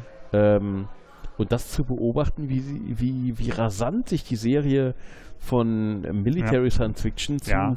zu ESO-Hippie-Zeug verändert hat, ist faszinierend. Das war, ich hatte ja wirklich am Stück quasi durchgelesen. Ja. Innerhalb von gut sieben, acht Jahren. Ja, das ist Und- mein Plan. Und das war, äh, war echt gerafft gewesen alles. Aber es, äh, ich, hatte, ich hatte mich eben äh, darüber unterhalten ähm, mit dem Gregor Settlack, dass es eine völlig andere Wirkung ist, wenn du das Ding im Ja. Binge-Reading machst. Ja. Ähm, also ich, äh, ich verdamme ja zum Beispiel den Meister der Insel-Zyklus. Zwar nicht in so hohem Bausch und Bogen wie M87, Ich finde ihn gut, aber überschätzt. Ich finde Meister der Insel Ja. gnadenlos überschätzt. na, selbstverständlich, aber jetzt sagt dir der Gregor eben, stell dir vor, du, du, du fliegst zwei Jahre durch dieses Land und das hast du als Leser damals getan. Das Mhm. können wir in unserer Generation ja, Ja. nicht nachvollziehen. ja, ja. Wir messen das am heutigen Storytelling und finden scheiße, dass Faktor 1 erst in Band 95 auftaucht. Größter Kritikpunkt, den ich hatte. Ja, natürlich, aber du bist, du bist damals zwei Jahre da durchgereist und ja, dann hast du halt diesen Bösewicht nicht schon in Band 3 äh, in Ja, dem Kontursitz neben dir Aber gehabt. selbst da, es war trotzdem arg hart in Ja, den letzten paar ja, Heften das war dann schon hart. Aber das Hut Thema hatten wir auch schon in der vorletzten Folge, nämlich dass schon immer wieder der Linearraum angeteasert wurde. Stimmt. Wo du auch, wo ihr auch gesagt habt, das wurde viel zu oft gemacht, das wirkte so geballt. Und da habe ich auch gesagt, bedenkt mal, das war immer jede Woche mal und es waren noch Bände dazwischen. Das Ja, hat sich im Endeffekt auf der mehrere Monate. Du Ja. hast immer mal wieder davon gehört, aber im Silberband kriegst du das auf allen paar Kapiteln.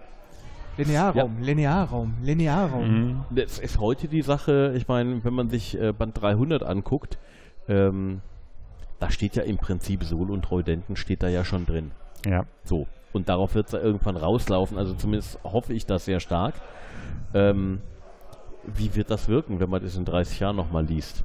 Wird man das auch als holzhammerig empfinden oder eben genau nicht? Ja, die werden es wahrscheinlich auch als komisch empfinden, weil es dann anders ist als das, wie es dann geschrieben wird. Aber mit diesem vorher ankündigen, das fand ich auch in der Erstauflage so schön. Ich weiß nicht mehr, ich glaube, das war in dem Zeitraum, als dann Archon schon langsam immer gegen Terrormeer vorrückte. Und dann wurde von Experimentalraumern der Nova- oder Quasar-Klasse geschrieben. Und wir wussten dann später, ein paar hundert Hefte später, das waren die LFT-Boxen. Fand ich schon geil. Mhm. Ja, Weil es wurde immer mal wieder so am Rande angeteasert, so in ganz kleinen Häppchen. Mhm. Äh, und das über Jahre hinweg. Und das fand ich dann schon geil. Aber warum fandest du M87 so schlecht?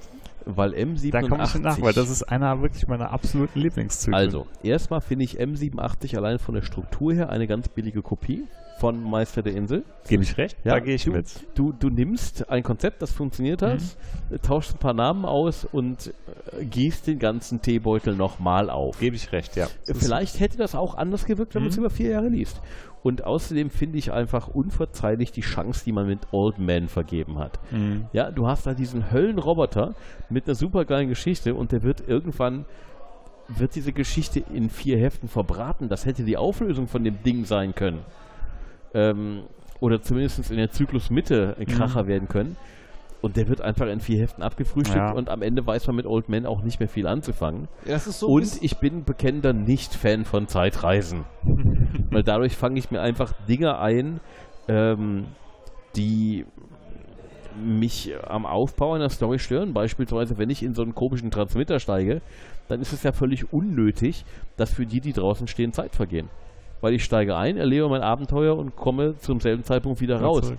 Aber trotzdem passieren ja draußen Dinge und die passieren genauso lang, wie ich es dramaturgisch brauche. Und das passiert so scheiß oft in diesem Ja, Zyklus, dass es mich sagen, genervt hat. für mich sind Zeitreisen eigentlich immer nur gut, wenn sie eine Zeitschleife ergeben und zwar was Sinnvolles.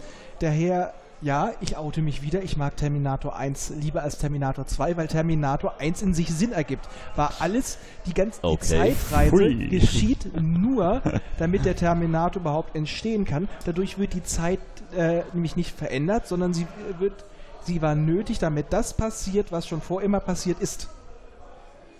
Und dadurch ist der Terminator 1 in sich geschlossen und erst mit dem zweiten fingen sie an, immer einen neuen Zahlstrahl zu eröffnen. Und damit haben sie den Weg für Terminator 3 geebnet. Und das verzeihe ich ihnen nicht. Aber zurück, wie gesagt, du hast recht, es war schon eine Kopie auf seine Art von, von Meister der Insel. Das schon. Es war wieder ein bisschen aufgebrüht. Aber ich fand es trotzdem viel besser erzählt. Ich fand es insgesamt stimmiger als der Meister der ja, Insel-Zyklus. da gebe ich dir dann Und recht. ich fand den Schluss grandios. Der Schluss von dem Zyklus war einer meiner wirklich absoluten Favoriten Okay. in der ganzen Serie. Hier Da war ich auch- wieder ablenkt, weil er nicht gegen Terminator 1 Nee, argumentieren vor kann. allem, da war ich echt der Meinung, man hätte könnten die ganze Serie mit diesem Schluss enden lassen. Das sagen ja auch viele. Man hätte den wirklich alles und dann kam der unsägliche Kappin-Zyklus danach. Ist das der, wo diese komischen ähm, Lord Zwibus, äh, Oh. Zentauren Ah, ja. und dann wieder Rodensohn, den man einfach dann auf, ich glaube, der Venus oder wo es war, in einem Gurat-Labor findet, der ja dann doch nicht tot war. ja. Die Kappins hat mir so Nein. unendlich wehgetan. Das war wirklich ein Zyklus, den setze ich fast mit Altmutanten gleich. ja, Das aber, war eine Qual. Aber auch den kannst du ja verstehen. Ich, ich Kappins interpretiere ich so, dass man gesehen hat, dass es mit dem Schema äh, Meister der Insel M87 nicht weitergeht. Man brauchte was Neues. Und jetzt konnten natürlich Dalton und Cher auch aus ihrer Haut nicht raus. Ähm, für mich hatten die da ihr Pulver verschossen, die zwei. Und ähm, haben halt krampfhaft versucht, was Neues zu machen. Das hat eben nicht funktioniert mit diesen komischen Zentauren und Ah, äh, der. Ganyo, glaube ich. Äh, Yep. äh, das war ja ganz, ganz, ganz, ganz, ganz komisch. Der Schluss wurde dann wieder gut. Da kann ich mich Ja, an ein paar ist- Einzelhefte erinnern. Das die waren auch wirklich in Ordnung, gut. aber, aber, aber die Zeit wurde halt reif für einen neuen Expokraten. ja, Und das hat man da ganz, ganz, ganz extrem gemerkt. Aber sie war halt noch nicht reif. Ähm, Ja, er bewegt aber Lord in Zwibus fand ich ja Sphären. ja großartig. da, da kommst du aber noch hin. Ja, ach, wie nett. es wird noch. Das wird noch. Und glaub mir, da ist auch viel Schrott dabei gewesen. Aber Lord Zwibus, dieser raumfahrende Neandertaler, mit der Keule, das ist doch ganz der hervorragend. Ja, von dem habe ich auch schon mal so gehört. Also so Aber ein dann das Sachen, Kaffee aber- kann Duo nicht mögen. Ja, gut. Aber das ist doch Pulp-Magazin vom Feinsten, Lord Zwibus. Also, Sowas kann man ja. auch sagen, ro- äh, nostalgische Verklärung. Ich sag nur nostalgische Verklärung Ja, bei das dir, bin ne? äh, ich in pers personifizierter Reinform. alles ne? gut. Du weißt schon, was ich meine. Ich Ja, ja. spiele auf ein ganz bestimmtes Ereignis an, Gut, bis du es gelesen hast und den Kopf geschüttelt hast. Ja, bitte, welches? er hat vorher versucht, immer noch. Okay, er wird jetzt Nein. wieder sagen. Nein, nein, nein, er wird jetzt wieder Nein. sagen, er hat nur Nein. gesagt, er ist nicht so schlimm. Er hat eigentlich, ich hab's irgendwo noch die schriftliche Nachricht, es ist doch eigentlich ein ganz gutes Buch. Er fand Ich hatte ursprünglich, er hatte den kosmischen Lockvogel Besser nicht so schlimm in Erinnerung, Ja, das hat sich vorher noch anders gehört. Ich, ich kann doch, ich, Basti kann das bestätigen. Und er, dann kamen nur Nachrichten, dass Mit er Sergeant Eberhard oder wie auch immer er geheißen und hat. Adolf. Sergeant Adolf war es, ich- richtig. Ich hatte das Buch dann nochmal gelesen nach weiß nicht wie vielen Jahren und ich hatte es ihnen auch gesagt, im Cast, glaube ich, hört man es auch noch. Mein Sohn hat mir gegenüber gesessen in der Küche und meinte nur so, Papa, warum schüttelst du andauernd den Kopf? ich hatte, ach, nur so, nur so. Papa, du schüttelst immer wieder den Kopf. Und ich gesagt, ja, ja. Das, Ist, ja. Und trotzdem wollte er es noch ernst durchziehen. Ich meine, wir hatten uns ja damals das erste Mal Ralf ausgeliehen und er hat wirklich noch versucht, das noch auf eine professionelle Weise zu besprechen, aber wir konnten es nicht. Es ging nicht. der Kampf gegen Windmühlen. Ich weiß gar nicht, ob ich den auch so schlimm finden würde. Weil ich persönlich mag ja die Figur des Julian Tiflor. Gott, es wird 5 Grad kälter im Es, Raum. es wurde eine Gesichtsentgleisung par excellence. Es ist ja fürchterlich. Nein, ich finde Julian Tiflor nicht so schlimm. Du Also- meinst den Zeitreisebastard. Natürlich. Den Ja, ich den- mochte ja auch den Wesley echten- Crusher Den irgendwie. echten Vater von Thomas Cardiff. Wahrscheinlich. Wir wissen es nicht. Aber Wir ich mochte ja auch Wesley irgendwie. Ja, Der Wesley war- war, ja noch in Ordnung, Der hatte aber, halt immer nur eine schlimme Frisur und komische Pullover wegen seiner Mutter an Bord. ja, aber Wesley konnte sich wenigstens noch entwickeln, aber Tiffy versucht Hallo, und wird Julian jedes Mal Tifflor? scheiße. Wer- Wenn sich einer entwickelt, dann doch bitte Julian Ja, von Tifflor. scheiße zu noch mehr scheiße. Der ist wie ein Pokémon. Nein. Ja, aber wir sind uns alle einig, der Jahrmillionengang war ein absoluter Tiefpunkt Ja. der ganzen Heftserie. Ja, gut, okay. Aber trotzdem finde ich es ja schön, dass er noch dabei ist. Er gehört nicht zu meinen Lieblingsfiguren. Das ist, es war für mich immer so die farblose Perikopie. Nee. Nee, für mich ist das wirklich Wesley Crusher. Weil er darf sich schon in seinem ersten Band Dinge erlauben, die Sergeant Adolf einfach nicht darf. Ja. Ja, es, es ist der, Vergleich mit, der Vergleich mit Wesley trifft es schon eher. Und Wesley war auch mal so das Wunderkind. Nur, dass We- Wesley keine One-Liner rausgepanscht hat. Der. Perry-Verschnitt war eigentlich Deeringhouse. Ja. Ja, aber ich hatte immer das Gefühl, war eigentlich eher ich der hatte echt immer das. Gefühl, Julian Tiffler sollte die jüngeren Leser an Tiffy noch, äh, äh, an Perry noch. Er sollte die jüngere Perry-Variante sein. Das kann gut sein, dass man Das hatte ich, dafür eingenommen weil er, hat. er sieht so ähnlich aus, er ist auch so ein Unternehmertyp, er ist nur noch hipper, jünger und frecher, so als wenn er von der CSU geschrieben worden wäre. Yay. Nee, Ich weiß nicht, das, da, da, hat, da hat Tiffy bei mir schon so verschissen und beleidige Will Wheaton bitte nicht. Wer, wer ist denn überhaupt dein Lieblingscharakter? Oder euer Bully. beider? Wer? Bully. Alaska Sadalea. Danke, da gehe ich mit. Das Absolut. der Absolut Mann mit der Maske, der, nie dran war, was ich zeigen interessanteste- darf. Absolut. Interessanteste Charakter. Ja. Ja, Okay, Komplett. interessant ist eine Sache, aber im sympathischsten ist mir einfach Bully. Warum? Der ist so natürlich. Ja, Bully ist aber der stellenweise ein bisschen zu das ist- einfach. Bully ich ist so der, den, den ja musst du einfach lieb haben. Nee, das finde Ja, ich aber gerade so schön. Er ist so unter diesen ganzen großen Entitäten, die das Welt bewegen und ah, und die sind so kosmisch und er, Jo. ach, ich setze mich jetzt mal hin und trinke ein. Und der ist so der Normale Nee. unter den ganz Großen da, der, Nee, äh, Alaska der nicht den Kopf in den Wolken hat, sondern höchstens in dem Schoß einer Alten. Also, Nee, Alaska hatte auch viele interessante Einzelhefte gehabt. Auf jeden Viele. Fall. Als er durch den Zeitbrunnen ging, als er mit dem Hund allein Ja. über die leere Welt gestreift ist. Mega. Ja. Mega ja. Hefte. Und Bully braucht sowas nicht, der ist einfach so sympathisch. Wobei, braucht keine großen Ereignisse. Es war ein, auch ein Heft, wo ich immer noch mal dran denke, das war im Schwarmzyklus, glaube ich, und das hieß, ich glaube, es hieß auch der Mann mit der Maske, da bin ich mir Ja. mal nicht sicher.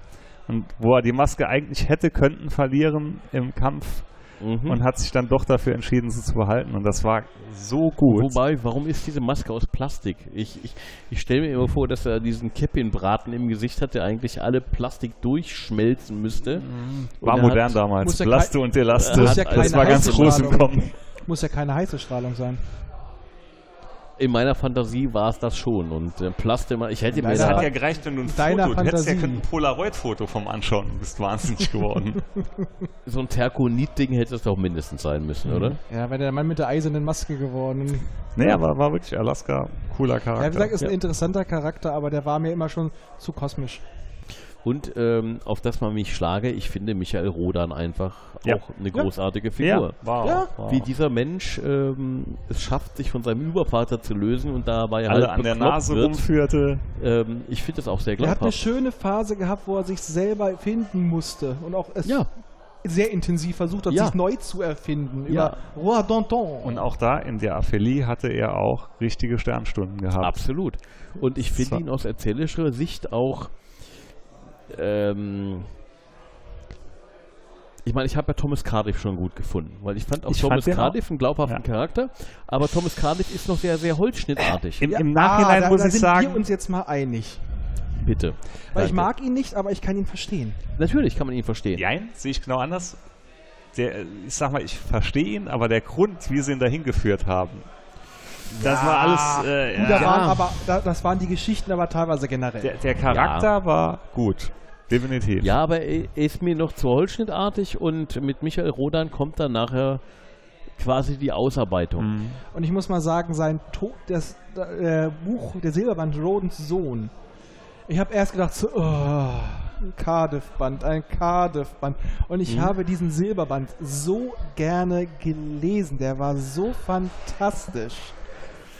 Aber ist euch mal aufgefallen, dass dieses, wir haben einen Charakter, der im Prinzip ein zweites Mal auftaucht und wir machen ihn besser. Zum Beispiel äh, der Overhead und Boyd Magor. Ich meine, Boyd Magor ist jetzt nicht unbedingt der Held bei vielen Fans, aber der Overhead war einfach nur böse. Und der Overhead war einfach nur ein Arsch. Und bei Boyd Dazu hatte ich Magor, ja meine eigene Theorie zum Overhead. Im bei Boyd Magor wurde ja einfach nochmal erklärt, der hat ja dieses Irrenhaus da am Berg Athos. Und äh, da wird erklärt, wie seine Bosheit funktioniert. Ja. Also ich fand Und, ihn äh, in Overhead gar nicht mal nur also bösartig. Der hatte auch sein Ziel, hatte seine sein Verständnis. Er hat einfach gedacht, das mit den Außerirdischen ist doch eher eine Bedrohung für die Menschheit. Ja. Aber ansonsten hat er ziemlich ähnlich getickt wie der damalige Perry. ja, der wurde aber viel Ja. durch Neid geprägt auch. Ja, Hm, der das fand ich Overhead jetzt nicht wurde- unbedingt durch doch. Neid. Nicht, ich würde nicht sagen Neid, aber er hat eine ganz andere, unglaublich starke Meinung gehabt und die hatte Perry auch. Und er hatte nur einfach die geistige Möglichkeit, die Leute zu beh- äh, beeinflussen und Perry hat seinen Psychostrahler einfach überall Ja, aber mir haben da beim Lesen schon immer Dinge gefehlt, die ich später bei Boyd Magor erfahren Ja, habe. Aber da sage ich jetzt halt beim Overhead, das ist wieder die Geschichte, hätte Overhead gewonnen, wäre er der Held gewesen. Ja, stimme ich jetzt absolut. Und er, er, es wäre auch nicht mal böse, weil wir haben später Probleme gekriegt, also die Terraner, weil sie so viel Kontakt zu Außerirdischen hatten. Und Perry wollte ja so, wow, wir gehen Ja. raus. Später wird es ja Charaktere geben, die ähnlich wie Perry getickt haben, aber es halt anders durchsetzen. Weil denkt man, Vetris Molaut. Stimmt. Und eigentlich klar, die Mittel, wie er sich dahin gebracht hat, alles. Äh, Mhm. aber im Endeffekt, sag ich mal, hat er ja auch ein größeres ganzes Ziel, ist nur anders dahin gekommen. Weil der alte Perry war sehr oft noch so, der Zweck heiligt die Mittel. Ja, Weil auch Ja. bevor die IV gekommen sind, ja, wir äh, faken jetzt einfach mal einen Angriff von Aliens, um die Menschheit zu einigen, damit wir weiter an der Spitze bleiben, weil wir wissen, was gut für sie ist. Ja, das sagt ja Vetris Molaut später irgendwann noch in einem Heft, dass sie gar nicht so unterschiedlich waren Ja. bei, der, bei der Machtübernahme oder bei der ja Machtergreifung. da, da stimme ich ihm auch zu. Hm? Aber mir ging es eigentlich eher um den Aspekt, ähm, dass ich gerne weiß, warum Bösewichte böse sind. Ähm, Mhm. Ich kann zwar einen Darth Vader annehmen als das absolut Böse, Hm? ähm, ich finde aber, äh, durch die Filme um Anakin Skywalker verstehe ich ihn besser. Warum er der abscheuliche Bösewicht geworden ist. Sagen wir es mal, wären die Drehbücher besser gewesen und die, Sch ne, die Schauspieler konnten nichts dafür größtenteils. Nee, ich hab's halt gerne, dass mir erklärt wird, Aber es warum war jemand halt aber böse auch ist. so eine schöne Sache. Ähm, jeder hatte so seine Vorstellung. Das war wieder dieses Erklären ist entzaubern. Also wäre es von Anfang an so gewesen, dass du es von Anfang an gesehen hättest mit Anakin, dann wäre es eine andere Geschichte. Aber so war es einfach ein mysteriöser Bösewicht und dann hast du ihm das Mysteriöse genommen. Und dann hast du dann immer diesen verknatzten Ich hasse euch hinter der Maske gesehen. Ja, bei Darth Vader fand ich es jetzt auch nicht so schlimm, weil das war ja sowieso gut gegen böse. Das hat man Ja. schon so hingenommen. Ja, Und dass er der Auserwählte ist und so weiter vorher, das war so aufgeblasen. Vorher war er einfach nur ein Jedi-General. Oder überhaupt ein Jedi-Ritter. Und das haben sie ihn, Ja. diese auserwählten Nummer haben sie ihn ja erst in den Prequels so richtig aufgedrückt. Ja, aber ich mag das, wenn mir ein Charakter vor Augen ausgebreitet wird. Literarisch natürlich nur. Oder filmisch. Weil im Endeffekt ist es auch so, wenn du die Filme jetzt wirklich in der neuen Reihenfolge gucken würdest. 1 bis 6. Mhm. Da fehlen so viele schöne Schockmomente und dadurch, also der Film macht ja eigentlich dann auch die ersten drei Filme geben auch nur richtig viel Sinn, wenn du die Tragödie aus den Teilen 5 bis 6 überhaupt äh, fünf Natürlich, bis, vier bis natürlich. Also ich schaue mit meinen Kindern erstmal 4, 5 und 6. Das wird meine Tochter eins, auch so tun. eins bis, Definitiv. eins bis meinem 3 wird verschwiegen Direkt Teil 4 gezeigt, sonst gibt es und erstmal 1 nichts. bis 3 wird verschwiegen. Gibt's noch 1 bis 3? Nein. Ja, Aber nein. ja, Das ist Schund! stimme ich dir zu. Dass, dass man das in der Reihenfolge sehen Ja, so, muss. so. Und trotzdem finde ich es gut, dass mir der Die Bösewicht halt Machetti-Reihenfolge. erklärt wird. Ja. Die was? Die Machete-Reihenfolge. Es gibt so eine, eine Reihenfolge im Internet, wie man die Filme richtig schauen sollte. Und da haben sich viele Fans drauf geeinigt, Genau, dass das die war- richtig ist. Okay. 4, äh, 4, 5, 6 bis so und so weit, dann Mhm. die Teile 1 rauslassen, dann Teil 2 bis 3 und dann den Rest von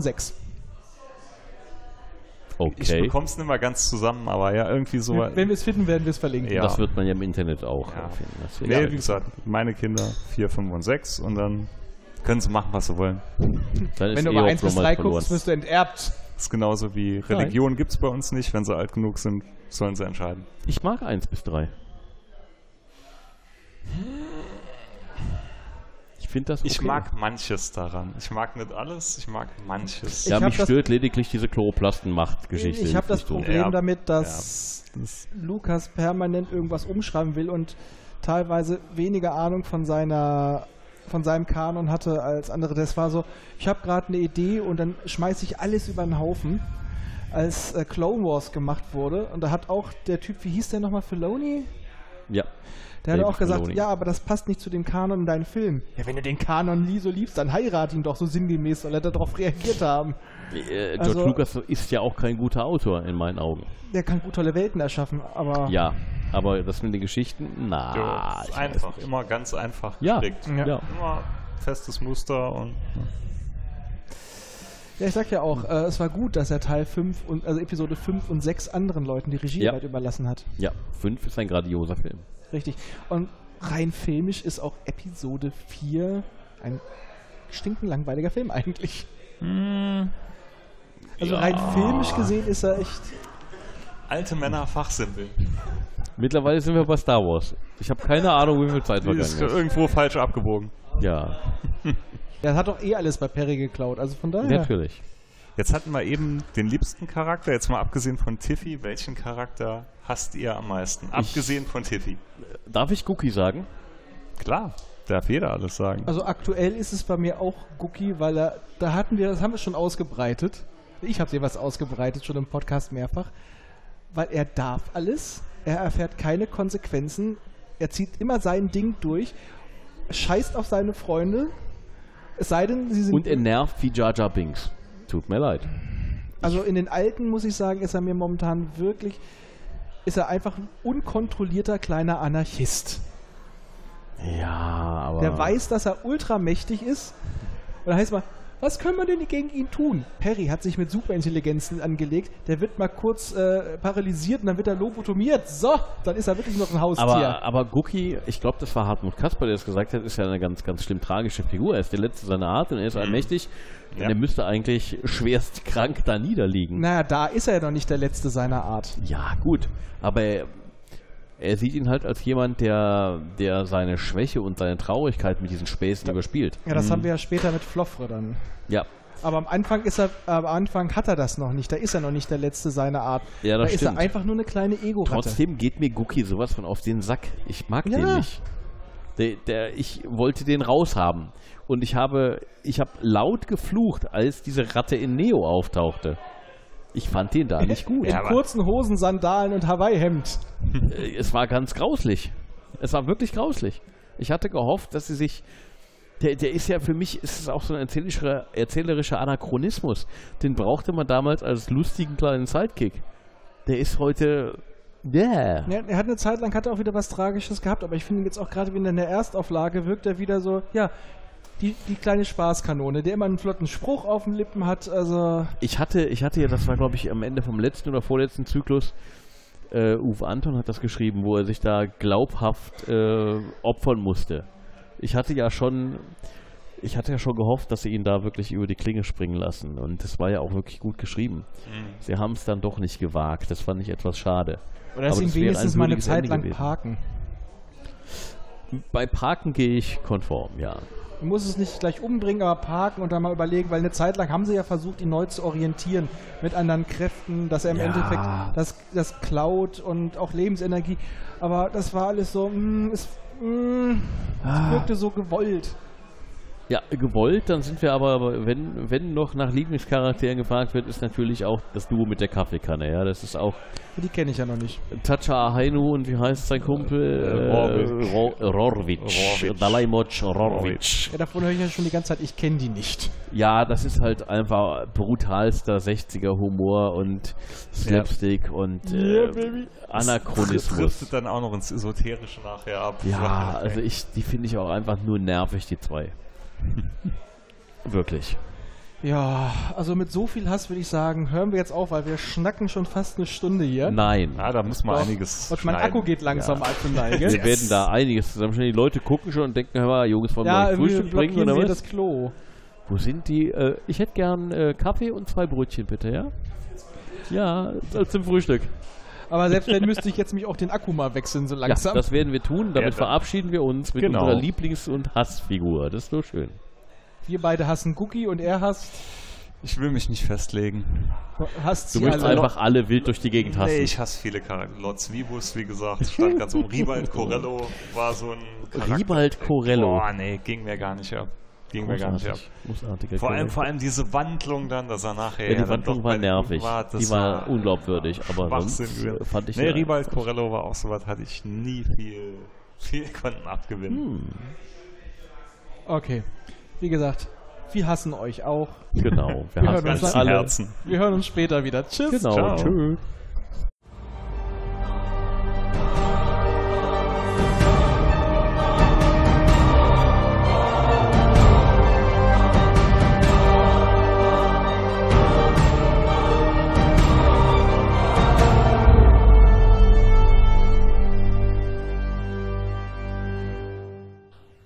Immer dran denken, auch die Raumfahrer des 21. Jahrhunderts wussten schon von der heilsamen Kraft des Alkohols.